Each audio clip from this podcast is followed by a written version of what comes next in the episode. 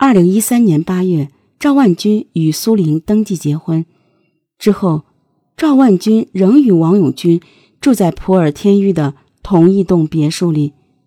赵家人介绍，该别墅除了地下室共三层，一楼是客厅和饭厅，二楼是王永军和他们的女儿居住，赵万军住在三楼。赵万军和王永军虽然住在一起，但两人生活交集不多。赵万军每天十一点起床，然后处理公司的事情，下午和晚上忙于接待。王永军需接送女儿上下学，因为生育孩子住在昆明的苏林对赵万军还和王永军住在一起很反感，为此，他和赵万军二零一五年离婚，二零一七年又复婚。他说，赵万军给他的解释是，要等女儿再大些。不能因为离婚对孩子造成影响。苏玲对此也表示了认同，因为赵万军本身幼年丧父的经历，对缺失父爱感同身受。但我不是横刀夺爱，更不是第三者。苏玲说：“赵万军和苏玲的三个孩子，最大的女儿八岁，老二是男孩三岁，最小的一岁半。”苏玲觉得。三个孩子既没有享受到父爱，也没有从父亲一手创立打拼的公司获得一分利益。我跟他结婚也不是为了钱，相反，我自己的信用卡被他们公司拿去一直刷卡走账，至今还在刷我的卡。二零一六年，大理城隍城被推向了旅游市场。该项目被列为云南省级重点扶持打造的文化产业项目之一。二零一九年，大理城隍城与阿里巴巴签署了合作协议。文旅项目的成功，取代了赵万军、王永军名下原本的地产公司、金融公司的地位。大理城隍城成为万城集团旗下的头部企业。但据赵家人称，万城集团旗下。只有运营大理城隍城的文化旅游产业发展有限公司和万城物业公司有收入，其余公司都没有开展业务。二零二一年年初贷款时，经银行评估，大理城隍城的市值达二点八亿元。不过，庞大的万城集团没有建立起商业帝国，赵万军和王永军面临更多的是债务缠身、官司不断。赵家人称，赵万军和王永军共同的贷款、私人借贷等债务至少达一个亿。而收入方面，城隍城每年收入六七百万元，物业公司有一百八十万，总共加起来还是入不敷出。赵万军的堂姐赵胜业记得，二零一九年六月的一天，赵万军急得满头大汗，天也热，他也急。说小王被传唤了，要被拘留，因为北京那边的债务被人家起诉了，执行要限期归还。赵胜业不得已拿出自家的房产本和一部分现金，帮赵万军解燃眉之急。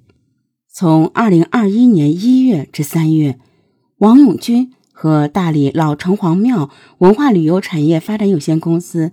被大理市和昆明的法院四次列入失信被执行人，并被限制高消费。尽管债务缠身，但他们仍有自己的豪车。其中，赵万军开一辆卡宴和一辆奔驰，王永军开一辆奔驰 SUV，但车辆归属于公司。二零二零年六月九日十八时三十分许，赵万军在大理城隍城接待一名社区电商。双方洽谈渠道商的合作业务。他的侄子赵德志说，当时在餐厅门口见到叔叔时，跟平常一样。赵万军戴着墨镜和口罩，手上还遗留打过针的绷带。上楼梯时走不稳，他还曾上前搀扶。据赵家人和公司员工称，饭桌上敬酒时，赵万军站不起来，并没有喝酒，也没有吃饭。感觉脸色不好，继而睡着了。当时大家并没有多想，觉得赵万军喉咙不舒服，只是普通的感冒。当天二十二时三十分许，王永军驾车前来给赵万军送衣服。赵德志说，在餐厅门口，他看到王永军过去给来客发名片时说：“我是这里的法人。”随后，两人各自的驾驶员接他们回家。一日上午九时许，驾驶员接赵万军赴银行谈贷款业务，银行准备在当天放贷。十一时许，赵万军在大理市第一人民医院输液。戴着口罩、穿着红色衣服、黑色裤子的王永军赶到医院陪同照顾。大理中院一审判决认定，王永军趁赵万军熟睡之机。将事先准备的敌敌畏注射到赵万军的输液瓶内，加重了赵万军的病情。王永军为毁灭证据，取下输液瓶并挤出其中液体，将注射器扔进厕所。护士发现后夺回输液瓶，并向公安机关报警。王永军二零二一年一月的供述和相关司法鉴定结果显示，早在二零二零年五月中旬。王永军已将无色无味的百草枯混入到蓝芩口服液里，让赵万军服用。六月六日、七日，赵万军出现拉肚子、喉咙痛等症状。王永军再次让赵万军服用了混有百草枯的蓝芩口服液。六月九日，王永军在母亲家中用注射器抽取了约两毫升敌敌畏，并将抽取的敌敌畏装在化妆瓶内。随身携带。苏玲说，事发当天，被转入 ICU 的赵万军在迷迷糊糊中听到王永军被警方带走了，为此他立马通知赵家人，催促他们快点活动关系联系人，要把王永军从派出所放出来。苏玲说，他以为王永军跟医务人员发生争执，是因为医闹才被派出所带走的。没人跟他说，当时也都不知道王永军是投毒。苏玲说，已被拘留的王永军传话说要不惜一切代价抢救赵万军，哪怕把公司变卖、别墅、车子卖了。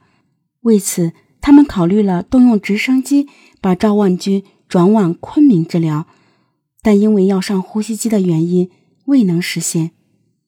七月七日。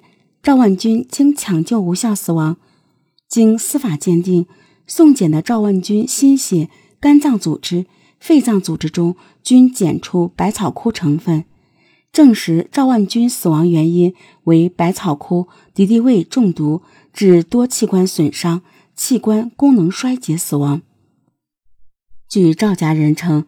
王永军获悉赵万军死亡后，在拘留所不停地用头撞墙，但并没有表达什么。